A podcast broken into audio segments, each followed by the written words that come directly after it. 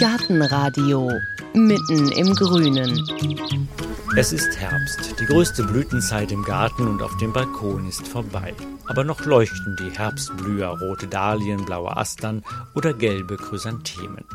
Und auch Rosen, Betunien, Kosmeen, Eisbegonien oder Kapuzinerkresse, sie alle halten noch standhaft durch.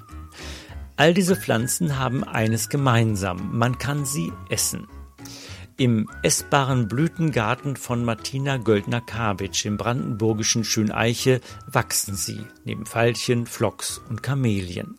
Insgesamt rund 50 verschiedene essbare Blütenpflanzen. Seit über 20 Jahren kocht, backt und experimentiert die ehemalige Kinderkrankenschwester mit essbaren Blüten, entwickelt Rezepte für Lavendel, Krustenbrot, Hibiskustorte oder Dahlienpuffer, veranstaltet Blütenkochkurse und schreibt Kochbücher über die Blütenküche. Welche Blüten nicht nur lecker sind, sondern gesund, welche Rolle ein altes Kochbuch für die Leidenschaft für Blüten spielt und wie man die Aromen der letzten Blüten im Garten jetzt noch verarbeiten und über den Winter retten kann, das hat sie Heike in ihrem Blütengarten erzählt.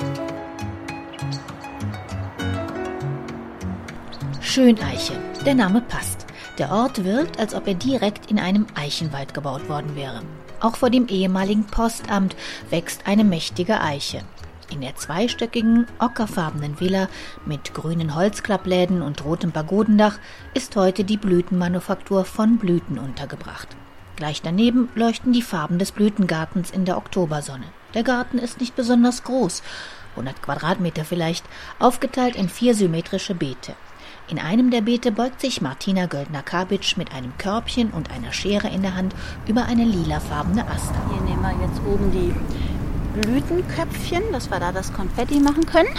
Also Astern, die eignen sich wunderbar, um so schönes Blütenkonfetti zu machen. Wenn man diese einzelnen Strahlenblüten abzieht, die gibt's ja auch in ganz unterschiedlichen Farben, kann man das ganz toll auf Speisen rüber machen, ob es jetzt süße Sachen sind, ob es auf Kuchen kommt oder über einen Salat oder wenn man irgendwie ein Pastagericht oder was auch immer hat. Das sieht einfach wunderschön aus. Jetzt haben wir da noch eine Hibiskusblüte. Haben wir auch. Und Rosen noch. Die zierliche Frau mit dem blonden Pagenschnitt sammelt Blüten für die Torten, die sie wie jeden Freitag für ihr Kaffee gebacken hat. Die Blütenauswahl ist groß. Die Astern, die Chrysanthemen blühen, Dahlien sind viele zu sehen. Hibiskus ist noch da, Nelken, Kapuzinerkresse, Ringelblumen. Also es ist schon noch einiges da. Also das heißt, auch im Herbst finde ich noch Blüten, die man verarbeiten kann. Auf jeden Fall, je nachdem, wann der erste Frost kommt. Also man sagt ja immer, Dahlien blühen bis zum ersten Frost. Dann knicken sie ganz schnell um. Und wonach schmecken die? Ich finde immer, Dahlien schmecken ja so ein bisschen nach Erde, nach Herbst, nach Wald. Also die haben schon eine etwas herbe Note. Manche sagen auch so ein ganz bisschen wie, ja, wie Pilz, wie feuchte Erde. Aber sehr angenehm. Also es passt toll zu Fisch, passt toll zu Kartoffeln. Und was auch gut ist, wenn Sie jetzt zum Beispiel rote Dahlienblüten haben und Kartoffelrösti machen. Dahlien verlieren nicht ihre Farbe. Also wenn Sie die dann mit unterrühren und anbraten, hat man durchaus nachher noch rote Dahlienblüten. Wir stehen jetzt gerade vor unterschiedlichen Dahlien.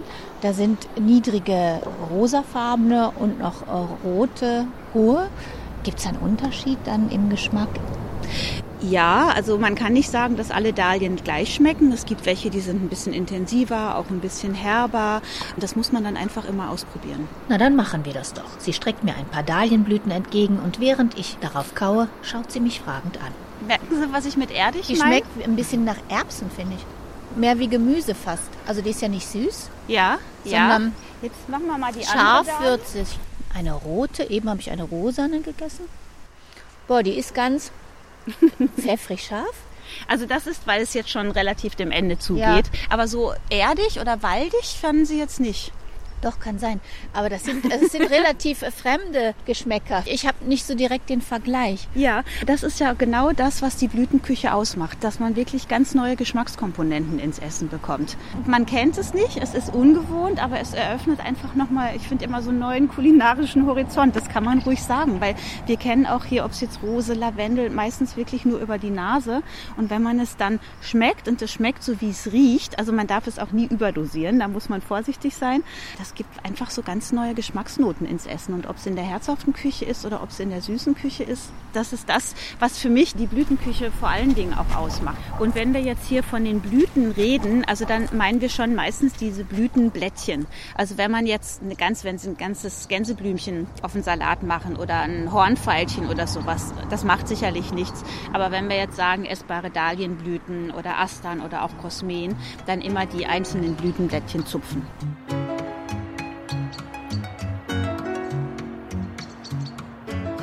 Und so zupfen wir uns durch den Blütengarten. Hier ein paar Phloxblütenblätter, Geschmacksrichtung süßlich, da Tagetes in Gelb und Orange, Geschmacksnote bitter und auch eine klassische Balkonpflanze, die Petunie, wird probiert. Geschmacksrichtung neutral, ein bisschen wie Esspapier. Ich unterteile immer die essbaren Blüten ganz gerne in drei Kategorien. Die erste Kategorie, das sind die Blüten, die duften und die wirklich einen charakteristischen Geschmack haben. Sie gehen dran vorbei oder sie riechen es und sie wissen, aha, das ist Flieder, das ist Jasmin, das ist Lavendel, Rose. Und von den Blüten lohnt es sich auch immer am ehesten, die Aromen einzufangen, wenn man jetzt eben Blütensirup macht oder Blütenessig, Blütengelee. Dann gibt es die zweite Kategorie, das sind die Blüten, die durchaus Geschmack haben, wie zum Beispiel Kapuzinerkresse, die schmeckt ja ja pfeffrig oder Eisbegonien, die blühen da übrigens auch noch. Die haben ein ganz saures Aroma, die schmecken fast wie Sauerampfer. Das sind halt Blüten, die eine Speise verändern, die aber nicht duften und kein in dem Sinne charakteristisches Aroma haben. Und die dritte Kategorie, das sind, da gehören jetzt die Astern auf jeden Fall zu, da gehören aber auch Mohnblumen, Kornblumen und sowas zu, die weder duften noch irgendeinen Geschmack haben aber wunderschön aussehen und man darf immer nicht vergessen, dass die Blütenküche auch eine sehr gesunde Küche ist. Austern sind gesund? Ja, grundsätzlich sind alle Blüten gesund. Also natürlich die essbaren. Es gibt ja auch ungenießbare für uns, aber von den essbaren jetzt mal ausgegangen. Früher hat man ganz, ganz viel mit Blüten oder mit Heilpflanzen gemacht. Es ist dann in Vergessenheit geraten. Was sich noch so rübergerettet hat, ist halt Kamillentee, wenn man jetzt Bauchschmerzen hat oder Holunderblüten, Lindenblütentee, wenn man irgendwie erkältet ist, Grippe hat. Was die wenigsten wissen, ist, dass zum Beispiel Kapuzinerkresse neben Meerrettich das stärkste pflanzliche Antibiotikum ist. Es ist wirklich Breitbandantibiotikum Antibiotikawirkung hat, aber eben ohne Resistenzen zu bilden. Also da ist die Forschung jetzt mittlerweile viel, viel weiter. Die Phytotherapie, also die Pflanzenheilkunde, ist eine anerkannte Naturmedizin. Und grundsätzlich haben Blüten ganz, ganz viele Inhaltsstoffe, aber eben auch die, die jetzt nicht schmecken, wie die Astern zum Beispiel, diese ganzen sekundären Pflanzenstoffe und sowas. Das ist untersucht worden, also es ist wirklich gesund. Es stärkt das Immunsystem. Da sollte man dann nicht drauf verzichten. Und mit dem schmeckt nach nichts ist wirklich relativ. Also schmeckt nach nichts meine ich immer so, ja. wenn man das jetzt im Salat hat oder so, es verändert die Speise nicht. Also Kapuzinerkresse verändert die Speise und äh, die Eisbegonie auch. Und Astern oder auch Borretschblüten, wenn man die jetzt auf dem Salat hat oder irgendwo unterrührt, da schmecken sie keinen Unterschied, ob die jetzt drin ist oder nicht. Das sieht man dann nur. Ne? Und die Optik wissen wir ja auch. Es regt Verdauungssäfte an, wenn man Lust hat zu essen. Also von daher ist allein schon das Auge ist mit. Es ist allein die Optik natürlich auch wichtig. Jetzt gehen wir mal rüber zur Kapuzinerkresse. Also bei Kapuzinerkresse muss man immer gucken, ob irgendwelche Ohrenkneifer drin sind oder auch mhm. manchmal diese schwarzen Käfer. Wenn das jetzt nicht ist, ich esse die immer ganz gerne. Der erste Biss hier unten in dieses Schwänzchen, weil da sitzt ein süßer Nektartropfen. Beißen Sie mal als erstes da unten rein und nicht erschrecken. Kapuzinerkresse ist scharf, aber das sind diese Senföle, die einfach oder Senfglykoside, die wirklich diese gesundheitliche Wirkung auch haben. Das macht auch richtig Knack. Hm? Lecker. Hm? Und jetzt muss man mutig sein und alles hinterher schieben. Und da sehe ich gerade noch, in meinem war auch noch ein kleiner Käfer. Den retten wir jetzt, oder Sie kriegen einen neuen. Eine Ameise. Nee, sie ist ja jetzt raus. Alles okay. Und jetzt einfach so rein. Mit Blatt, mit Stängel, mit allem drum und dran. Boah. Hm? Aber Boah. das hält jetzt nicht so lange an. Das ist gleich, nach 10 Sekunden ist es wieder weg. Und das ist aber eben diese Antibiotika-Wirkung. Das heißt, da sollte ich auch nicht zu viel von essen. Manche sagen, das darf man immer nicht so laut sagen, aber es geht so die mehr um, dass wenn man jeden Tag was von der Kapuzinerkresse isst, dass man sich dann die Grippeschutzimpfung sparen kann, weil das Immunsystem wirklich auf Touren kommt dadurch. Und es ist wie immer, man soll es nicht übertreiben. Also ich denke, wenn man jetzt von der Kapuzinerkresse hier, keine Ahnung, 10, 20 Blüten essen würde, dann wird man es im Bauch merken. Aber das wird man ja nicht machen. Wenn Sie jetzt drei oder vier oder was auch immer essen, dann ist das völlig in Ordnung.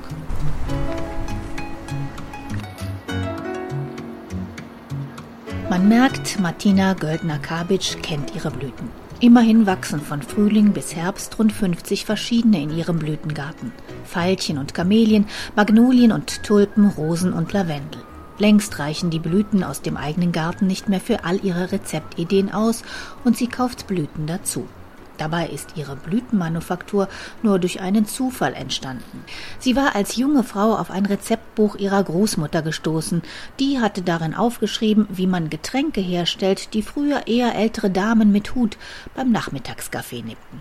Ich habe vor 21 Jahren die Chöre angesetzt und wie es manchmal der Zufall so ist, war dann ein Freund, der ein Geschäft hat, der hatte dann gefragt, ob ich das für seine Geschäftskunden machen würde und ja, so habe ich dann letztendlich angefangen. Ganz, ganz klein, Gewerbe habe ich angemeldet mit vier Likören. Und dann hatte ich aber noch mal so ein Schlüsselerlebnis in der Provence. Also ich kannte Holunderblüte von früher, aus meiner Kindheit, aber ansonsten hatte ich mich mit essbaren Blüten irgendwie überhaupt noch nie beschäftigt. Und da habe ich in so einem kleinen Bistro in Saint-Rémy in der Provence unten eine Quiche gegessen und die hatte so ein ganz, ganz spezielles Aroma und ich konnte es auch einfach nicht richtig fassen und hatte dann die Wirtin gefragt und sie hat mir erzählt, dass sie die Sahne, es kommt ja immer so eine Eiersahne oben auf die äh, Quiche rüber und die hatte sie mit Lavendel aromatisiert. Das heißt, sie hat Lavendelblüten ziehen lassen, hat die dann aber wieder abgeseit und dann diese Eiersahne auf die Quiche gegeben und trotzdem hatte sie einfach so ein blumig, krautiges, ganz spezielles Aroma und das fand ich irgendwie so spannend. Habe dann gleich Blüten mitgenommen, habe ein Kochbuch mitgenommen und habe dann zu Hause angefangen zu experimentieren und habe da dann auch festgestellt, ich habe viele alte Kochbücher dass man so um 1900 rum waren ähm, noch Veilchenessige in den Kochbüchern, dann sogenannte Geruchszucker. Kann man mit Blüten machen. Vanillezucker ist noch was, was da auch in diese Kategorie gehört. Das macht man ja auch heute noch, wenn man eine Vanilleschote in Zucker steckt. So kann man das eben auch mit Blüten machen, mit Zitrusschalen, mit Zimt. Und früher fiel das so unter diese Rubrik Geruchszucker. Aber man hat es durchaus auch mit Lavendel und Rose und Veilchen und sowas alles gemacht. Und dann habe ich angefangen zu experimentieren und seit 2006 haben wir den Blütengarten und machen diese Blütenkochkurse. Ich lebe es und ich liebe es. Wir haben ja jetzt schon gelernt, es gibt Blüten, die kann ich einfach so verwenden, roh quasi, aber dann gibt es andere, wenn Sie sagen, Sie machen Rosensirup oder Liköre oder so, dann müssen Sie den Blumen das Aroma ja auf irgendeine Weise rauben. Ja. War das schwer rauszukriegen, wie man das am besten macht? Nein, also eigentlich ausgehend von diesen alten Kochbüchern, wenn man jetzt zum Beispiel einen Veilchenessig macht. Also man nimmt einen Essig, am besten sogar einen relativ neutralen, also wie einen Weißweinessig und setzt dann da Blüten ein. Und was man mit Veilchen machen kann, kann man auch mit Rose machen, kann man mit Lavendel machen, kann man mit Dahlien machen, kann man vor allen Dingen mit den Blüten machen, die in diese erste Kategorie mit dem Duft und dem charakteristischen Aroma gehören. Aber ich mache es auch ganz oft, dass ich, wenn ich so Lieblingsrezepte von mir habe, wo eigentlich gar keine Blüten drin sind, dass ich dann aber überlege, welche Blüten kannst du reinmachen, was passt damit, wie kann man jetzt irgendwie die Soßen verfeinern und dann geht es eigentlich immer weiter. Jetzt gehen wir mal zu dem Sauren rüber. Ich folge der Blütenexpertin zum nächsten Beet und blicke mich suchend um. Wo sind die Blüten? Sie zeigt nach unten. Ach hier. hier. Genau, viele kennen das ja unter Friedhofsblumen. Eisbegonien haben wir genau. jetzt hier, ganz kleine. So, und wenn Sie die jetzt essen, ist egal welche. Rosa mit haben. gelber Blüte. Mhm, ganz knackig. Mhm. Sauer. Genau. Man muss nur gucken, wenn man jetzt einjährige Pflanzen hat, dass man da wirklich welche bekommt, auch hier die Eisbegonien und sowas, die eben unbehandelt sind. Also das ist ganz wichtig bei essbaren Blüten, die dürfen nicht behandelt sein. Wenn man jetzt im normalen Gartencenter oder sowas Stauden kauft, dann sollte man mindestens immer eine Vegetationsperiode abwarten und am besten auch versuchen, die Wurzel so nackt wie möglich zu kriegen, dass man einfach die Erde abmacht, weil die sind auch meistens behandelt, die haben lange Transportwege hinter sich und dass da nicht irgendwie Ungeziefer eingeschleppt wird oder sowas. Oder in Bio gibt es ja auch immer mehr, es gibt immer mehr Gärtnereien, auch übers Internet. Es gibt mittlerweile Bio-Dalienknollen und Bio-Tulpenzwiebeln und auch Stauden, dass das richtig so eine Rubrik essbare Blüten ist, dass man da guckt. Nur falls man diese Möglichkeiten irgendwie nicht hat, dann sollte man mindestens immer eine Vegetationsperiode warten. Ne? Und auch lieber selber züchten und nicht irgendwie mal in einen Blumenladen gehen und sich einen Blumenstrauß Darlehen kaufen, weil man da jetzt schön was draus machen möchte? Also das fällt, ich sag mal, wenn man Schnittblumen oder irgendwie was kauft in den Blumenladen, das fällt aus. Also weil die sind alle behandelt. Also wenn dann eigener Garten oder wenn man in der Natur, ich sag mal, Flieder kriegt man vielleicht auch irgendwie mal aus Nachbarsgarten oder Holunderblüten, die kann man ja pflücken, dass man dann darauf zurückgreift und da muss man schon aufpassen. Wenn man jetzt keinen eigenen Garten hat, ist immer ein bisschen schwierig. Es gibt ja mittlerweile auch so abgepackte essbare Blüten im Großhandel oder sowas. Die sind aber vom Aroma her nicht so toll, weil die kommen irgendwie meistens aus Israel. Und ähm, da kann man jetzt zum Beispiel keinen kein Sirup aus den Rosenblüten machen. Wir greifen darauf zurück, wenn wir jetzt zum Beispiel im Winter eine Weihnachtsfeier haben, weil die Aromen, die kriegen wir so raus mit unseren Blüten, aber die Optik, die haben wir dann halt nicht im Garten und die gehört zur Blütenküche natürlich einfach dazu. Aber ansonsten würde ich die nicht empfehlen. Was ich auch ganz spannend finde, sind zum Beispiel Schnittlauchblüten oder überhaupt Kräuterblüten. Man sagt ja immer Kräuter, oder ist dann von früher, soll man nicht blühen lassen, dann werden die Kräuter bitter. Das stimmt eigentlich nicht. Also wir arbeiten natürlich mit den Blüten, auch wenn man eine Blütenbutter macht. Das sieht dann natürlich jetzt mit Kräuterblüten nochmal viel schöner aus, als wenn man das mit, mit den reinen Kräutern machen würde. Ne? Also zum Beispiel Salbeiblüten, Basilikumblüten, sowas könnte man auch alles ja, und Rosmarin und Thymian und Oregano, je nachdem, was man da gerade hat. Also das kann man wirklich gut dafür verwenden. Und Schnittlauchblüten, das sind ja diese Kugelblüten, also alle Lauchblüten in dem Sinne sind essbar, ähm, auch vom Bärlauch. Und die haben, die sind auch knackig, haben halt dieses Laucharoma, aber noch eine gewisse Süße mit dabei. Das finde ich auch total spannend. Was ich auch gut finde, hier haben wir noch Fenchel. Letztes Jahr hatten wir ganz viel Fenchel. Dieses Jahr ist der, keine Ahnung, wohin gewandert. Aber wenn man jetzt diese Fenchelblüten hier nimmt, die mhm. sind ja so gelb. Ja. Und nehmen Sie die einfach mal so, wie sie sind, in den Mund. Ist lecker, oder? Wie ein Bonbon. Hm? Hm? Auf dem Weihnachtsmarkt. Ja, so ein lecker. bisschen knackig ja. dabei. Hm, lecker. wie so ein Mundparfüm auch, ne? Ich mag hm. das auch total gerne. Dann wollen wir uns mal angucken, wie Sie diese Blüten verarbeiten. Was nehmen wir da jetzt mit? Wir nehmen jetzt erstmal Asternblüten mit. Das ist fürs Kaffee. Wir haben heute eine Hibiskus-Tart. Das ist wie so eine Art Lemon Curd, aber mit Hibiskusblüten gemacht. Das gibt einfach auch so eine ganz tolle rote Farbe. Da ist Eischnee drauf und da wollte ich so ein bisschen farblich abgestimmt eine Hibiskusblüte und Asternblüten Konfetti drauf machen. Dann haben wir Lavendel, gibt es heute, müssen wir noch ne-, mitnehmen und Rosenblüten. Und Dahlien? Und eine Dahlie, genau, die wollen wir ja verzuckern. Weil auch wenn eine Dahlie herb schmeckt, das finde ich auch immer ganz spannend, das gerade mit dem Zucker, das ist auch immer ein toller Kontrast. Wir nehmen also unser Körbchen mit den Blüten und gehen die Treppe mit den sechs Stufen hinauf und dann hinein in das ehemalige Postamt. Es geht vorbei an alten Postfächern und durch den Verkaufsraum. In weißen Regalen an der Wand stehen all die Blüten, Essige, Sirups und Marmeladen, Soßen, Senfe und Marinaden, die Martina Göldner-Kabitsch in ihrer Blütenmanufaktur herstellt. Eine herzförmige Flasche fällt mir ins Auge. Liebestrank steht drauf. Klingt vielversprechend, aber meine Frage danach muss warten, denn die Blütenexpertin ist schon weiter durch das angrenzende Café in den hinteren Teil des Hauses geeilt, in die Küche, das Herzstück der Blütenmanufaktur. Das ist übrigens Ina oder Frau Graf. Ina Graf nickt uns freundlich zu und füllt weiter Rosenblütengelee in Gläser. Die Küche ist Hightech pur. Kein romantisches Sammelsurium mit getrockneten Blüten, die von der Decke hängen, sondern ein Funktionsraum in Edelstahl. Hier wird nicht nur gerührt, gebacken und gekocht und werden Rezepte ausprobiert, sondern auch verraten, denn hier finden auch Blütenkochkurse statt. Lavendelkrustenbrot, Veilchenvinaigrette oder Zanderfilet Andalienschaum. Der Fantasie von Martina Göldner-Kabitsch scheinen kaum Grenzen gesetzt. Ich habe gesehen, Sie haben auch schon mal gemacht duftende Blütentinte. Gibt es die noch? Nein, und zwar, als ich in der Schweiz gelebt habe, da habe ich einen alten Tintenmacher kennengelernt und der hat reine Pflanzentinten hergestellt. Und das fand ich total spannend und von dem habe ich dann die Tinten bezogen. Aber der, also ich habe vor 27 Jahren in der Schweiz gelebt. Der ist leider verstorben. Die hatten Sie gar nicht selber gemacht, die Blütentinte? Nein, die hatte er gemacht und wir haben sie halt dann noch ein bisschen hier mit den Blüten weiter veredelt. Aber diese ganze Grundsubstanz, weil er das wirklich aus den Pflanzen gemacht hat, das haben wir nicht gemacht, das hat er gemacht.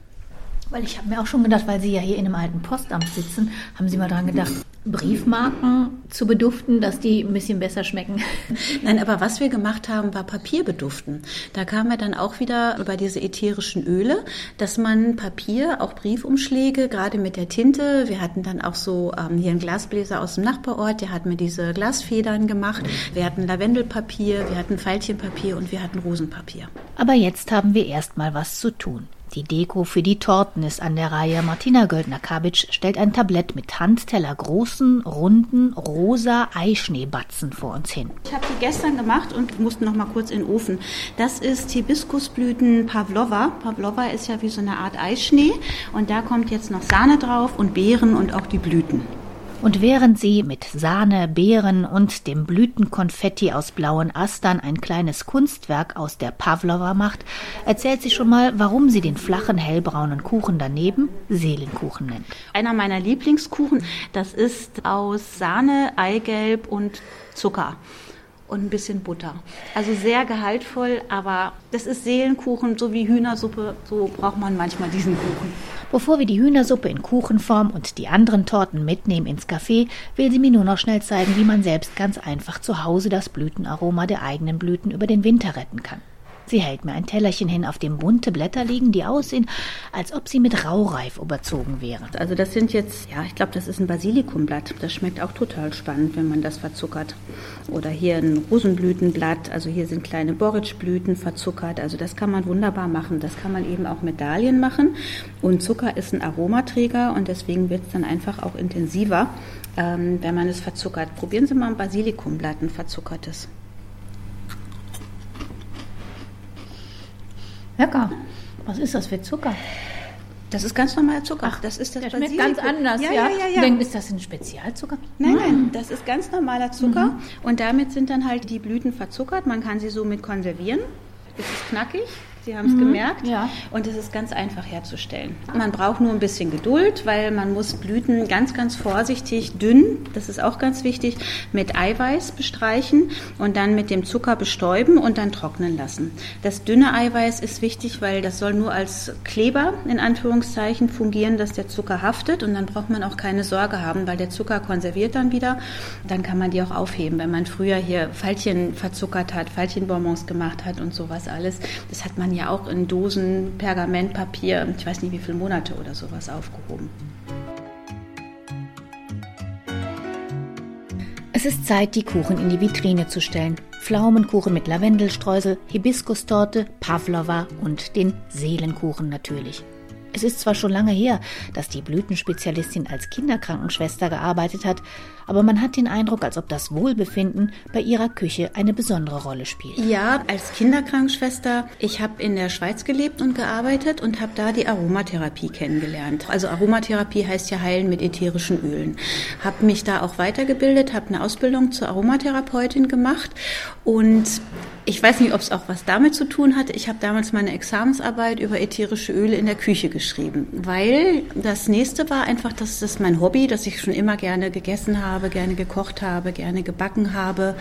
Und dann habe ich ja selber Kinder bekommen und als ich im Mutterschutz war, da habe ich dann, das war aber, habe ich ja vorhin schon erzählt, ein Zufall mit den vier Likören mich selbstständig gemacht. Das hatte ich eigentlich gar nicht vor. Und da kam dann die Idee, warum nicht auch das Hobby zum Beruf zu machen, was mit zumal mit den zwei Kindern dann einfacher schien, als im Schichtdienst im Krankenhaus zu arbeiten. Welche vier Liköre waren das, mit denen Sie damals angefangen haben? Es war Schlehe, Holunderblüte, Zimt und ich weiß gar nicht, ob Kümmel oder Magenbitter. Also das hat sich dann ja auch relativ schnell erweitert, aber das waren die ersten. Und gerade will ich nach dem Liebestrank fragen, da ist ein freundlicher Herr ins Café gekommen. Ein Stammgast verrät die Blütenexpertin, der komme jeden Freitag und wollte sich nur abmelden, weil er an diesem Freitag keine Zeit habe. Nett. Dann also jetzt neuer Anlauf. Liebestrank, was hat es damit auf sich? Das ist auch ein ganz altes Likörrezept, noch von meiner Großmutter. Da sind alles Zutaten drin, eigentlich wild zusammengewürfelt, die irgendwelche aphrodisierenden Wirkungen versprechen. Wie eben Zimt, ähm, dann Orangenblüten, Rosenblüten ist mit drin, Preiselbeeren sollen auch eine aphrodisierende Wirkung haben. Also alles so an Gewürzen, Früchten und Blüten ähm, zusammengemischt. Der schmeckt auch jedes Mal anders. Das ist unser Liebestrank. Und das kann ich auch lernen, wie man den macht, dann hier bei Ihnen oder gibt es Rezepte auf der Seite oder wo steht? Also die Sachen, die wir hier verkaufen, ähm, da haben wir in dem Sinne jetzt keine Rezepte. Was ich schon mache, jetzt im Februar erscheint mein neues Kochbuch. Da sind dann natürlich auch so Basisrezepte drin oder auch in den anderen, wie man jetzt halt selber Blütensirup und Gelee und Marmelade und Öl und Brot und ich weiß nicht, was alles macht. Aber von dem Liebesfrank, das Rezept ist nicht drin. Das ist von der Oma und geheim. Ja, genau. Müssen wir mal, mal probieren hier. Genau. Womit fange ich an? Ist egal? ist egal. Mit der Hühnersuppe in Kuchenform? Genau. Es ist wie, ja, wie so ein Hauch im Mund eigentlich und es hat so was Wohltuendes. Hm? Mhm, wie, stimmt, wie Hühnersuppe. Und schmecken Sie den Lavendel? Das sind so Sachen, dass nicht nur bei Lavendel, auch manchmal bei Rose, dass die Leute so Dufterinnerungen haben. Dass sie Lavendel eben vom Mottensäckchen kennen oder ähm, von der Seife. Es gab auch mal einen Mann, das fand ich ganz spannend, der hat mir erzählt, das schmeckt wie meine Oma riecht. Und Oma hatte aber irgendwie uralt Lavendel oder so Parfüm. Oder manchmal riecht ja auch die Kleidung ne, nach Mottensäckchen. Das schmeckt wie meine Oma riecht. Wenn Sie mehr wissen möchten über Martina Göldner-Kabitsch und ihre Blütenküche im brandenburgischen Schöneiche, dann finden Sie wie immer Informationen und Bilder auf unserer Internetseite gartenradio.fm. Dort können Sie auch unseren Newsletter abonnieren, der monatlich Ihnen dann ins Haus flattert per E-Mail, damit Sie nichts verpassen. Und Sie finden auch eine Anleitung, wie und wo Sie das Gartenradio als Podcast abonnieren können. Vielen Dank fürs Zuhören, sagen Stefan Quilitz und Heike Sikoni. Gartenradio Gezwitscher.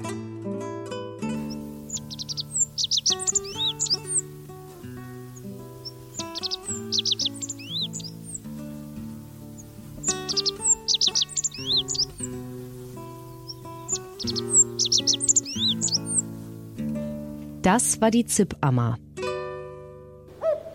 In der nächsten Folge hören Sie Gartentipps vom Profi. Es ist Herbst und es wird trübe und regnerisch und man denkt eigentlich nicht ans Frühjahr, aber es ist Zeit, um ans Frühjahr zu denken, nämlich an die Frühlingsblüher. Zeit für Schneeglöckchen, Tulpen und Osterglocken, weil jetzt im Oktober, November, Anfang Dezember sollte man die Frühlingsblüher setzen, damit man nächstes Frühjahr die tolle Pracht hat.